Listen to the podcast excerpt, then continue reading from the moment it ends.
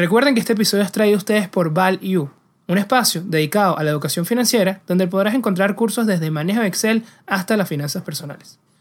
Todo esto en su página web www.myval-u.com. Hola a todos, bienvenidos nuevamente a un episodio de Networking de Ideas donde los buenos conocimientos se conectan. Estamos demasiado contentos, tenemos miles de anuncios que vamos a estar publicando en nuestras redes sociales, se vienen muy buenas noticias. La semana pasada grabamos uno de nuestros episodios favoritos, estuvimos con Los Costillas, creo que no pudiste estar en la grabación Andrés, pero tuviste para la mejor parte del episodio. Sí, la comida. y casualmente, ¿y qué te pareció la comida? Buenísima, súper recomendado, no se la pierdan. Y casualmente de eso tenemos una muy buena noticia Andrés, porque tenemos un concurso para que se ganen uno de los productos de Los Costillas y también puedan disfrutar uno de sus productos como hizo Andrés, que les recomienda y que yo también puedo disfrutar y excelente, ¿verdad que sí? Así que bueno, métanse en nuestro Instagram, arroba networking ideas y aprovechen mientras esté ese concurso. Aprovechen porque a mí no me dejaron participar. si tú no puedes participar, Andrés. También vamos a tener otras nuevas eh, publicaciones, otras buenas noticias que se vienen, nuevos cursos, nuevos conocimientos, nuevos invitados, así que bueno, estén atentos. Pero bueno, vamos a los que nos toca el día de hoy, que vamos a hablar de un tema bien interesante y creo que es bien importante porque se ha hecho muy famoso, eh, bueno, las últimas semanas se ha hecho famoso precisamente por lo negativo, ¿no, Andrés? Más bien ha sido un espejo de lo que pasó el año pasado, que, bueno, vimos como todas estas empresas nuevas que salían a bolsa, inclusive hubo como una adrenalina, un deseo de todas las empresas privadas querían salir a bolsa a través de estos mecanismos que vamos a hablar el día de hoy, que son los IPO y los SPACs, y que recolectaron muchísimo dinero. Bueno, de eso vamos a hablar el día de hoy también Sé que se generan muchas dudas, ¿no? De, bueno, ¿qué es una IPO? ¿Qué es una SPAC? ¿En qué se diferencian? Eso vamos a tratar de responderlo el día de hoy. Así que, bueno, Andrés, ayúdame primero indicándome qué es una IPO y para los que no lo, no lo saben. Bueno, el IPO creo que es lo más famoso y, sencillo, que en, en, español se conoce como OPI, oferta pública inicial, en inglés se conoce como Initial Public Offering es básicamente cuando la empresa sale a bolsa, ¿ok? Es ese, ese lugar final al cual quieren llegar las startups o las empresas grandes ya cuando se quieren hacer públicas, quieren salir de los mercados privados y volverse públicas para que las personas como tú y yo podamos comprar acciones de ellas. Correcto. Y bueno, básicamente emiten unas nuevas acciones, que es importante eso, que ellos las emiten, no es que los accionistas venden, porque eso es lo que se conoce como direct listing, que es por ejemplo lo que hizo Coinbase, Coin Direct Listing ellos emiten acciones nuevas y bueno, tú ahí puedes comprar. Recientemente hubo, por ejemplo, Roblox, hubo también Coursera. Ha habido bastantes estos, estos años, obviamente porque el mercado está bastante arriba y todos quieren... Todos quieren dinero público, ¿no? Retail money. Pero cuéntame, Andrés, ¿por qué las empresas salen a, bolsa? Bueno, ¿Qué es lo principal? Bueno, básicamente es para, para, buscar financiamiento, pero también es porque, especialmente en este mundo de startups y, y de tecnología que hemos visto en los últimos 10 años, Básicamente es porque los fondos que están invertidos en las empresas quieren cash out, pues quieren vender un poco y recoger las ganancias. Porque, porque bueno, primero porque es mucho más líquido, ¿ok? Y segundo porque las valoraciones son más altas. Y son más altas porque precisamente hay más liquidez, es más fácil venderlo. Automáticamente cuando la empresa sale IPO ya vale por, por lo menos 20% más, más o menos es lo que se estila. Básicamente esa es la primera razón y, y también para que los insiders, el CEO, los fundadores, todas las personas que trabajan ahí también puedan vender y en tercera instancia, para que las personas como tú y yo puedan invertir, pues. Por ejemplo, Stripe, eh, Rappi, son empresas que todavía son privadas. Y empresas muy grandes. Robinhood, son empresas gigantes, miles de millones de dólares, pero todavía no han hecho su, su IPO o su direct listing, así que estamos ahí pendientes. Eh, o capaz un SPAC de repente. También puede ser. Cuéntame, cuéntame tú entonces qué, qué es un SPAC. Bueno, sus siglas en inglés nos dicen que son Special Purpose Acquisition Company, o en, español, empresa de adquisición con propósito especial. ¿Qué son, qué son estas, o este vehículo? Porque realmente es un vehículo, porque lo llamamos empresa, pero es una empresa cascarón, es decir, no hay, esa, empresa que, que, está haciendo esa publicación de este ticket o está entrando a bolsa, no tiene activos realmente, ¿no? Es una empresa vacía, tiene, es como un grupo de gente realmente que se unen para levantar dinero para comprar otra empresa que podría ser Robinhood, podría ser eh, la otra que mencionabas también, Rappi, cualquiera de estas empresas privadas y ellos de alguna manera están en el, están en el sector, normalmente se conocen estas personas, tienen una imagen importante, hemos visto gente como Ackman detrás de SPACs y tienen ese poder de negociación para llevar esas empresas privadas a públicas. Entonces, bueno, la llaman también compañías de cheque en blanco, precisamente por eso, porque son entidades que no tienen nada de activos, sino son más bien personas, como les decía, grupos de personas. Tú, tú y yo vamos a, decimos, queremos comprar esta empresa, pero no tenemos el capital. ¿Qué hacemos? No, hacemos esta especie de, de, de sociedad, le ponemos un nombre, pero realmente no hay ninguno activo y empezamos a recaudar Sí, dinero. tal cual. No hay ni oficina ni nada. Nada de eso. Lo que hay es pura plata. Pero estás poniendo tu nombre, ¿sabes? Tu nombre tiene cierta reputación, e- es lo importante, ¿no? Y nos ponemos de acuerdo y decimos, mira, nosotros queremos comprar eh, Rappi, pero no tenemos el, el cash, ¿no? Vamos a, vamos a, pero tenemos el contacto, conocemos a la gente de Rappi, hemos hablado con ellos, ellos quieren ir a bolsa, pero no quieren pasar por el proceso del IPO. Entonces, ¿qué vamos a hacer? Bueno, nosotros vamos a recaudar el dinero y los compramos a ustedes y ustedes salen y pueden vender sus acciones. Básicamente eso es lo que pasa con el SPAC, ¿no? Pero ahí suena muy, muy elegante, pero realmente es un proceso un poco arbitrario, ¿no? ¿Por qué? Inclusive cuando las SPAC salieron en, el, en los 80, fue que nació este vehículo, fueron rápidamente cerradas. Inclusive en los 90 casi no había, era, era muy poco frecuente esto, porque estaban muy asociadas a fraudes. ¿Ok?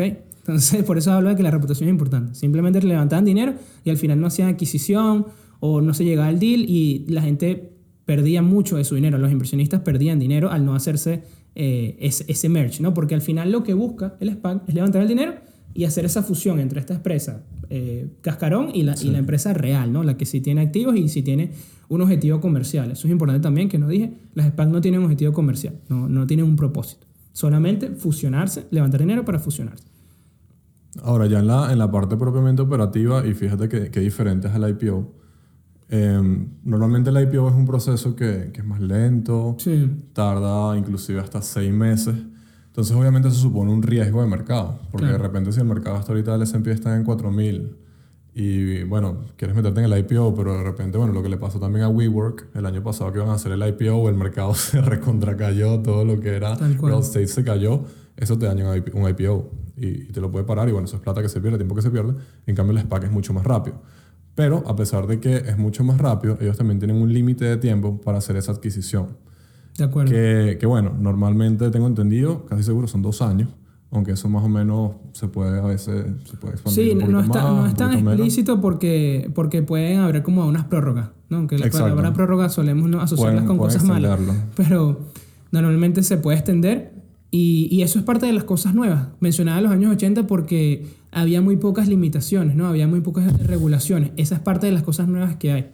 Inclusive también de que hay más participación de quiénes son los que pueden de este equipo gerencial. O sea, no cualquiera puede levantar una SPAC, ¿no? Tienes que tener ciertas condiciones. Esas son las cosas nuevas que se han Sí, agregado los promotores. los promotores que se han agregado para que otra vez sea activo y bueno, obviamente sabemos este bull market que, que ha hecho atractivo dumb money, ¿no? Como, como lo podemos llamar. Sí, tal cual. Y, y hablando de- del tema del tiempo, este, una vez que, que el tiempo pasa, si la SPAC al final no hace la adquisición, la plata se le devuelve a los eh, tenedores de participación, Sí, porque realmente no son acciones como tal, Tal sino cual. son unidades de participación.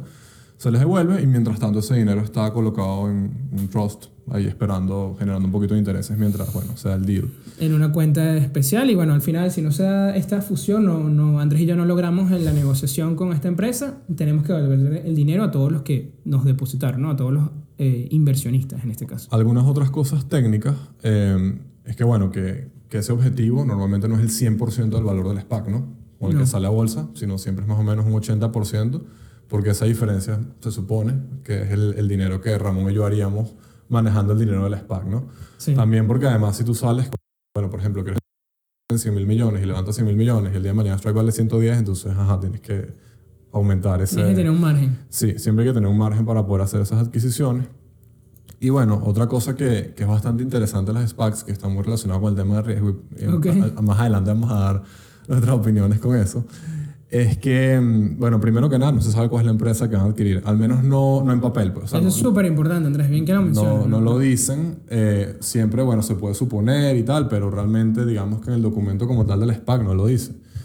Em, lo que sí dice, a veces, eh, o mejor dicho, siempre dice más o menos cuál es el sector hacia el cual están, pero eso es algo tan amplio, porque por ejemplo, si yo te digo, bueno, vamos a comprar una fintech, ajá, Y no has visto ahorita por lo menos que las empresas empiezan haciendo una cosa y hacen tanto pivot de productos, por lo menos estas empresas que son, aquí el ejemplo de delivery, empezamos con delivery de comida, pero ahora también hacen transporte de gente, ahora también hacen recado. Entonces, la industria realmente es casi que tecnología, pero puede ser todo. Tal cual. Y, y es muy importante eso porque además, por ejemplo, volviendo al ejemplo de Rappi y, y de Stripe, eh, realmente hay tantos verticales con, con los clientes que ellos tienen que, que aunque tú especifiques cuál es el sector, realmente no estás especificando nada. pues. Exacto, no delimitas Eh, nada. entonces, bueno, sí, eso, eso, es, un- eso es un tema es un tema de riesgo porque evidentemente si ya es difícil invertir en una empresa teniendo los números en la mano y, y sabiendo obviamente cuál es la empresa que estás viendo, al invertir en un SPAC eso es como, bueno, vamos a dar la plata a Ramón y Andrés a ver qué sale. Eh, Tienes que tener confianza en los promotores y ya, porque realmente estás lanzando dardos a- al inicio. que sale bueno de ahí. Sí, tal cual. Eh, de hecho, algo que, que yo le digo a, los, a, a- a- a mis estudiantes o, a los, o los valuers que están con nosotros es que, que, bueno, el IPO siempre te deja en desventaja, al menos en el papel, porque el precio lo pone la persona que está haciendo el IPO. O sea, si, si Coursera salió a bolsa, Coursera pone su, su precio, pues. No, obviamente se, se, se testea el, el sentimiento del mercado y tal si bien en el SPAC no está eso, porque el SPAC te da la ventaja de que el promotor es el que decide cuál es el precio de compra, para mí termina siendo más riesgoso, porque tú no tienes control en cuál es el precio de compra. No, y lo que tú decías de la comisión. o Bueno, se- más la comisión, Se pueden llevar hasta el 20%. Es importante eso, es demasiado. ¿Cuánto, ¿Cuántas acciones eh, tienen? Claro, ahorita estamos viendo tiempos volátiles, pero ¿cuántas acciones tienen un rendimiento del 20% al año? Son muy pocas. Si el mercado en general el promedio es 7, 10%, ya esa acción que tú estás comprando, bueno, que va a pasar a ser una acción, tiene que ganar ese 20% para tú estar en break-even. Tal cual. Entonces, muy pocas empresas lo hacen, ojo. Solo que, bueno, como estamos viendo tanta volatilidad y estamos viendo también cripto que nos hace ver como que estos rendimientos de 20% son como que del día a día, pero no lo son realmente. Entonces, ese punto es importante, ¿no? Porque, ok, nosotros logramos comprar Rappi, levantamos 100, 100 dólares. Para comprar Rappi la compramos 80. Esos 20 dólares, 10 para ti, 10 para mí. Y los inversionistas Chao. bueno, te logramos, te logramos conseguir la empresa que quería. No, en teoría ese es el valor agregado. Pero el, el costo es alto, ¿no? Ojo, no siempre es el 20%. No siempre es el 20. Pero, pero es un estándar, ¿no? Y, y es hasta el 20, ¿no? Es la limitación que te pone la SEC. Hasta el 20% de los... Porque, bueno, la limitación es inversa. Te dice, tienes que comprar activos por el que tengan el 80% de lo que tú recaudas. Mínimo. Entonces ya ahí te, te deja Claro. ese piso. Ya va, ya va a ser decisión de Aunque la... bueno, siempre, siempre se, puede, se puede manipular eso porque lo que puedes hacer es un- una compra por encima, planear una compra por encima y ese 20% termina siendo más grande. Sí, puede ser. Otro punto también importante y que yo también lo veo como riesgo. Bueno, aquí puede ser una oportunidad, en verdad. Que eh, no sé si te ha pasado, no sé si has comprado, creo que no has comprado SPACs. No. Bueno, te- ellos te dan unas, para hacerlo más atractivo, claramente hemos hablado de las cosas negativas, pero para hacerlo atractivo para el inversionista, ellos te dan como una especie de warrants, como unas opciones realmente, así como el instrumento financiero que ya hemos hablado.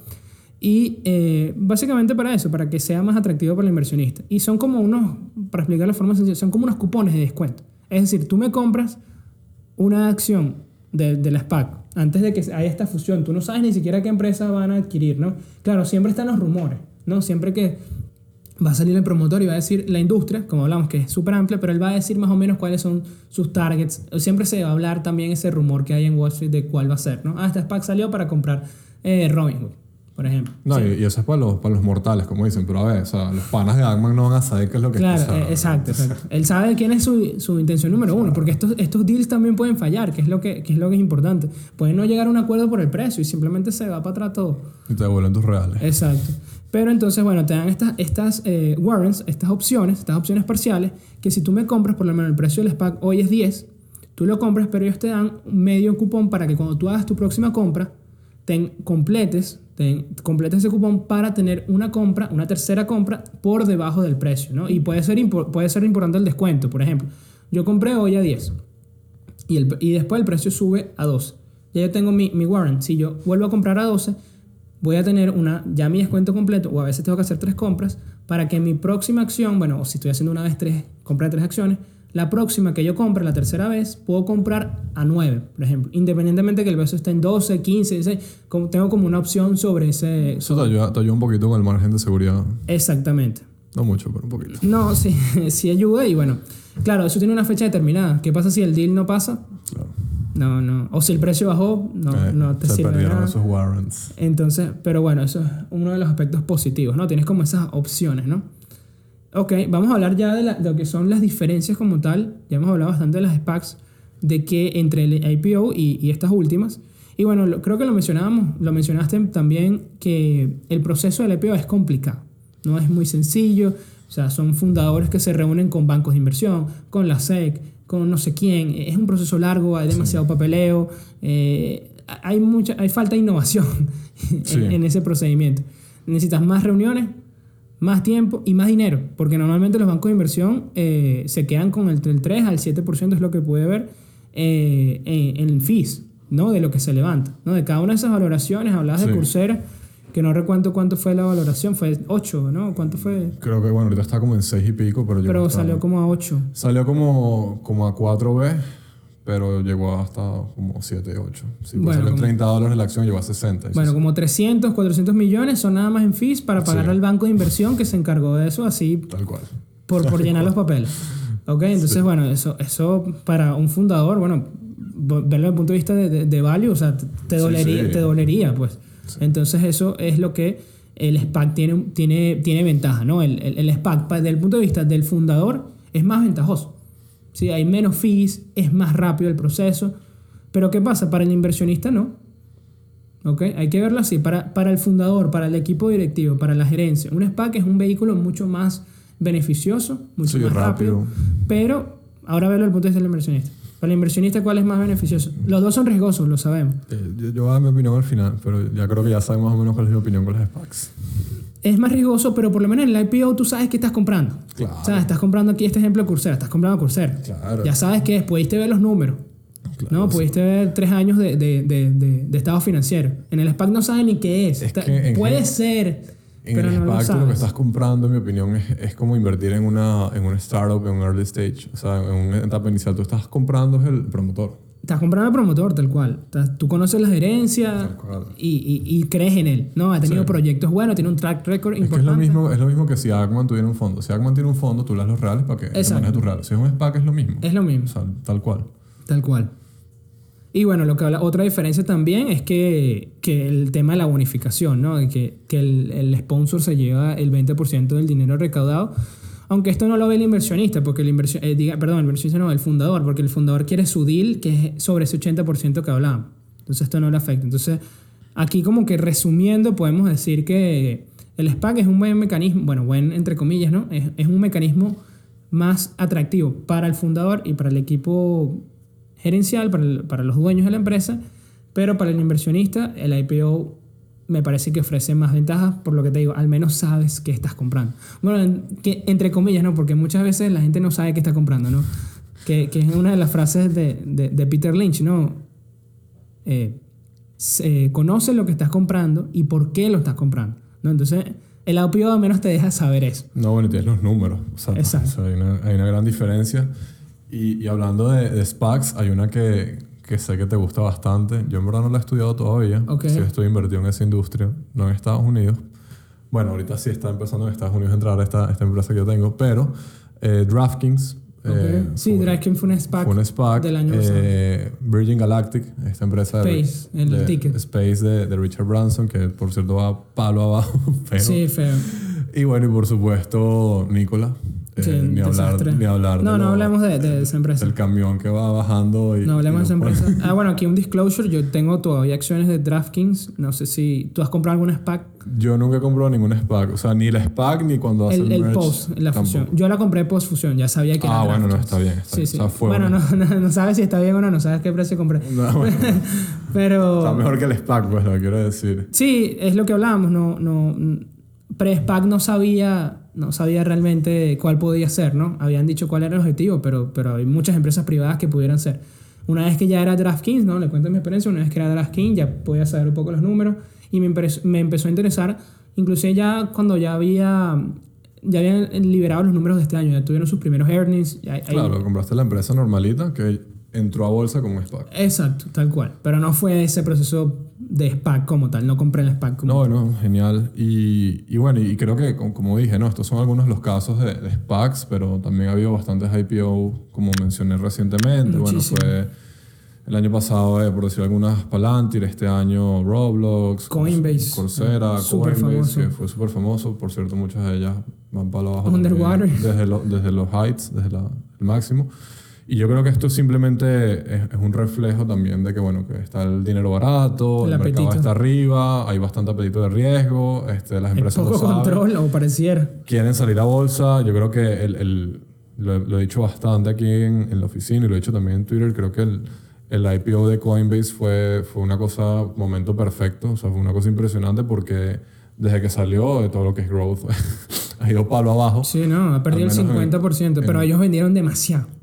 o sea, fue como direct- no fue un IPO, fue un direct listing, pero salieron a bolsa. Eh, pero sí, eh, creo que fue un momento perfecto porque al menos hasta ahorita, hasta el momento que estamos grabando esto, va para abajo. Pero bueno, lo que quiero, a lo que quiero llegar es que todo este dinero que está circulando y todas las tasas bajas y todo esto que el mercado está arriba, Pero háblame de esa tendencia con números. también Andrés, ha hecho que, las SPACs hayan, hayan sido una de las mayores tendencias aquí, de este aquí se año. ve realmente eso que tú Bueno, fíjate, fíjate esto, ¿no? Yo hice, yo hice esta, esta pequeña investigación. Eh, como dijimos, bueno, esto es algo que tienes los 80, ¿no? Pero bueno, siempre había sido como algo que estaba ahí. Como Sí, estaba realmente muerto, entre comillas. Entonces, bueno, para ponerlos en contexto, en el 2014 hubo, hubo 12 SPACs, ¿ok? Ok, 12 nada más. 12.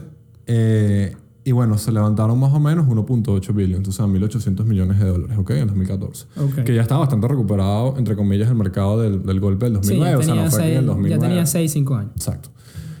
Ok, en el 2020, Ok, el actualidad. año pasado, hubo 248 SPACs. ¿Ok? O sea, Impresionante. En más- pandemia. Más de 20 veces, ¿ok? Lo que fue en el 2014. Y fueron 83.3 billions en inglés o millardos en español, o miles de millones, 83.3 miles de millones de dólares que se recaudaron.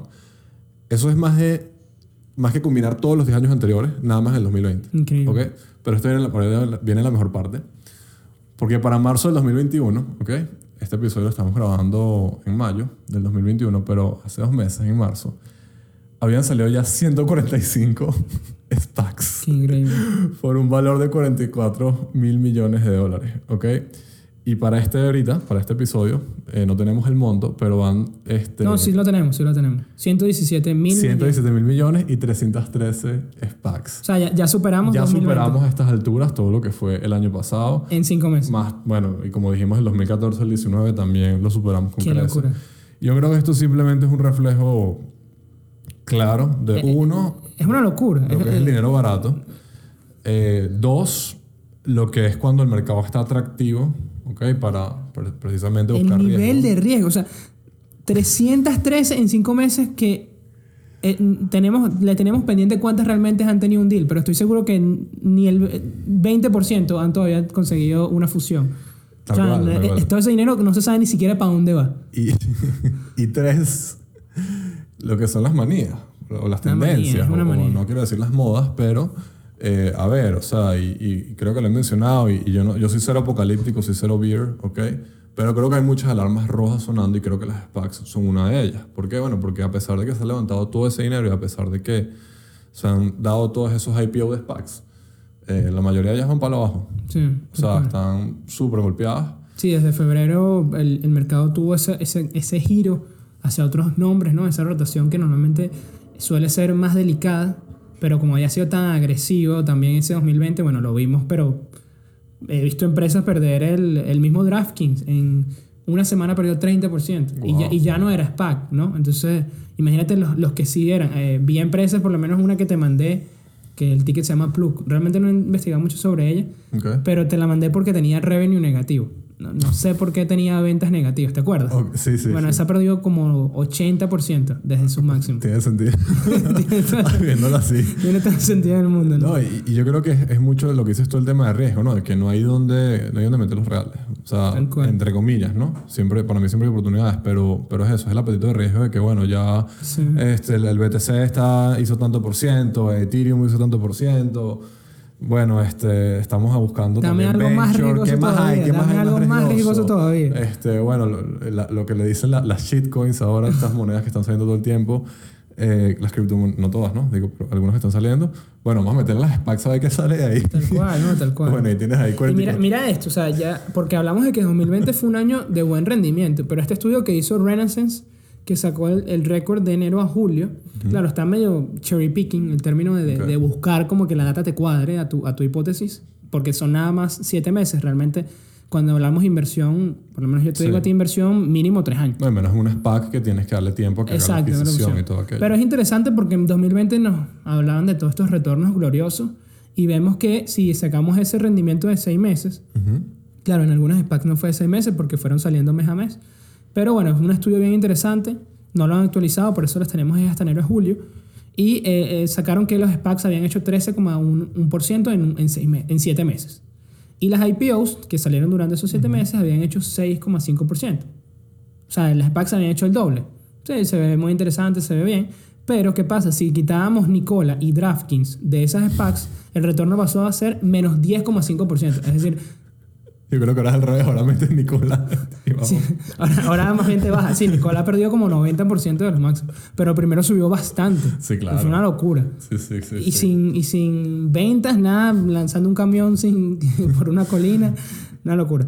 Pero, pero ya vemos que incluso en 2020, que era el año que todos querían, el año Sí. de los rendimientos, igual ya en los primeros siete meses estaban doble dígito abajo, menos 10,5%. Sí. Y este año, bueno, pe- peor aún. No, este año no, yo creo que no quieren sacar esa estadística porque, va a ser algo impresentable, ¿no? Algunos de. Algunos de los. de los que más han promovido la- las SPACs, este, bueno, Ackman, Ackman ha tenido, hemos- ha tenido te- creo que tiene dos ahorita. lo hemos mencionado, no, no, no sé cuántas tiene honestamente, pero bueno, a- Y, Ackman, y Ackman sacó Burger King en 2012, que Burger King vía SPAC. vía SPAC. Ah, Burger King ya no eh, había sido privada, bueno, ya estuvieron en la bolsa, luego se volvieron privada, y él en 2012, la, la, o sea, Ackman lo ha hecho no varias sabía, veces. no sabía. Sí, sí, sí. Interesante. Eh, Ackman yo sí le confiaría mi plata. ¿ok? Este, No sé si era una SPAC, o sea, Eh, no sé si un SPAC, pero, pero bueno, confío más que, que creo que la mayoría de los gestores. Eh, Richard Branson de Sí, Virgin, Grupo de- Virgin también. de Virgin este, Galactic. De la Virgin Galactic y la aerolínea Virgin y creo que como mil cosas que tienen también. Y este señor Chamaz, eh, no me acuerdo el apellido, papi, papá, pap- eh, bueno, llámalo creo eh, Chamaz, eh, súper famoso en Twitter, este es uno ha sido los mayores promotores de, de SPACs. es uno de los dueños de Golden State Warriors, el equipo Bueno, de uno de los dueños Por de eso es súper State famoso. Warriors. Este, también trabajo en Facebook, en más o menos no- una etapa semi-inicial, como Sí, el tal 2010 o cual. 11. Eh, billonario, su- supone, se, se estima que es billonario. Bastante controversial. Él, bueno. él ha defendido a muerte de las SPACs. Y ha sacado, pero miles en el último año. Eh, sí, pero, pero bueno, también va. Sí, háblame de esos rendimientos. Aquí Va- tenemos, aquí tenemos, yo vi que tenemos una foto de, de sus rendimientos. Vamos a, a, a, a decírselas ahí. Dilos ahí brevemente. Bueno, Virgin Galactic, que la- esto fue la semana pasada, ¿no? Estos rendimientos a la primera semana de mayo, menos 71% desde el máximo. Clover Health, menos 53%. Open Door, que es así como para vender las casas online, así como Silo, bien interesante, menos 56% desde el máximo. Social Capital eh, todavía no tiene fusión. Estas, estas tres que voy a nombrar se llaman Social Capital eh, 1, 2 y 3. Y bueno, están, no, todavía no se han fusionado, ¿no? Y están menos 44% en orden, ¿no? 1, 2 y 3. Menos 46% y menos 44% en 1 2 meses. ¿Ok? ¿Qué te parece eso? Sin comentarios. Eh, además que no me cae muy bien Chamaz, entonces tampoco es como... No, no, pero viendo el objetivo. No, no, no, si te cae bien o no. Que, que, que Es que te muestro cae- estos números Me cae mal, si me cae mal y tiene buenos rendimientos, no me importa. Pero ya, yo te digo estos números y esto solo tiene una palabra. Esto es asesinato financiero. O sea, literalmente tú mataste dinero de gente aquí. No, no, no. Esto, lo que hizo esto es, esto es un crimen. Sete- menos 71%. Pero a ver, ahí dices, ahí dices de, desde los máximos, capaz igual está en verde. Claro, pero no, no es solo que sea en lo máximo, fue en un mes. ¿Sí me entiendes? El inversionista promedio, no, que, dígame si, bueno, claro, no debieron meterse en ese Esa es el- parte también de la responsabilidad del inversor, no todo es culpa de él. Pero no está, yo creo que, o sea, si Buffett está preparado para ver pérdidas de 50, 60%, no fue al inicio de su carrera. Yo No, creo que obviamente. fue muy, muy metódico, ¿no? Muy, eh, muy precavido, ¿no? Pero si tú estás empezando y la primera empresa que compras, yo sé, no debiste haber comprado algo, algo de esto, ¿no? Pero ya pierdes 70%, 56%, wow, es muy difícil para una persona que está por primera vez ahí como que reaccionar a eso, ¿no? Entonces, lo pasa es obviamente que- lo más probable que pase es que va a vender, pues capaz se recupera, pero no, no va a haber la otra parte de la Lo historia. que pasa es que eso te puede haber pasado con una compañía también sin ser SPAC. O Sí, sea, por sí, ejemplo, eso, si, eso es verdad, eso es válido. Si compraste eso, Cursar en 60 y ahorita está en 30 y pico, ah, bueno, va También, tanto por ciento abajo. Claro, pero lo que pasa es que son seis de él, pues. Sí.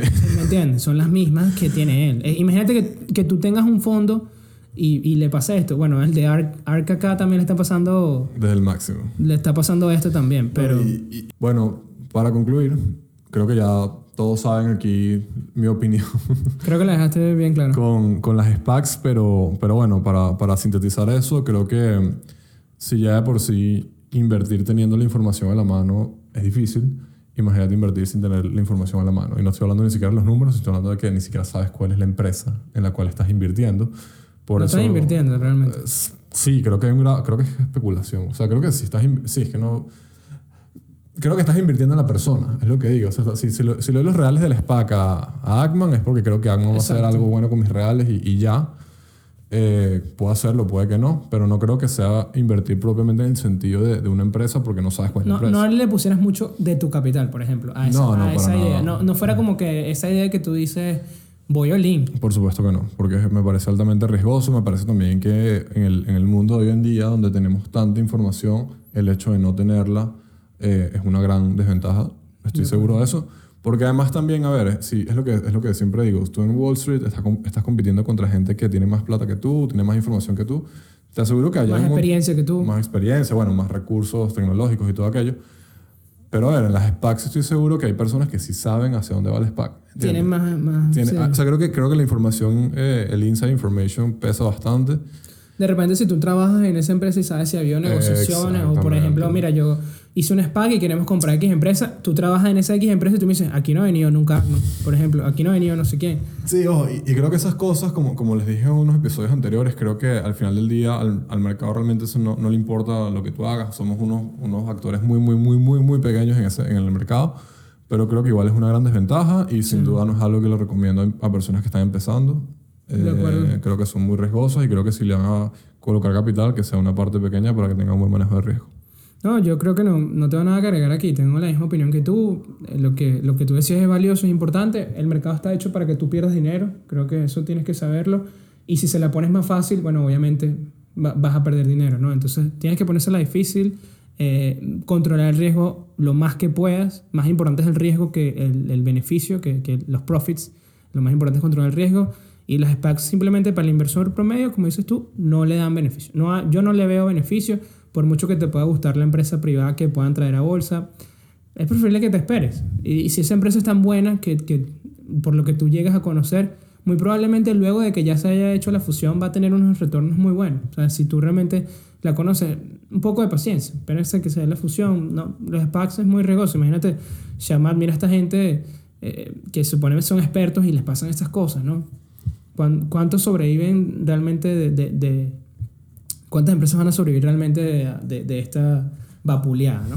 Entonces, bueno, creo que es valioso, lo- la parte valiosa y que rescato que para los eh, emprendedores, para los que tienen startups, conocer este, este mecanismo, ¿no? De, que es válido también para Claro. ellos, ¿no? En ese sentido. Saber que hay otra manera también de salir a bolsa, si eso es su deseo, hay otra manera de financiamiento, conocerlas y, bueno, tenerlas en cuenta.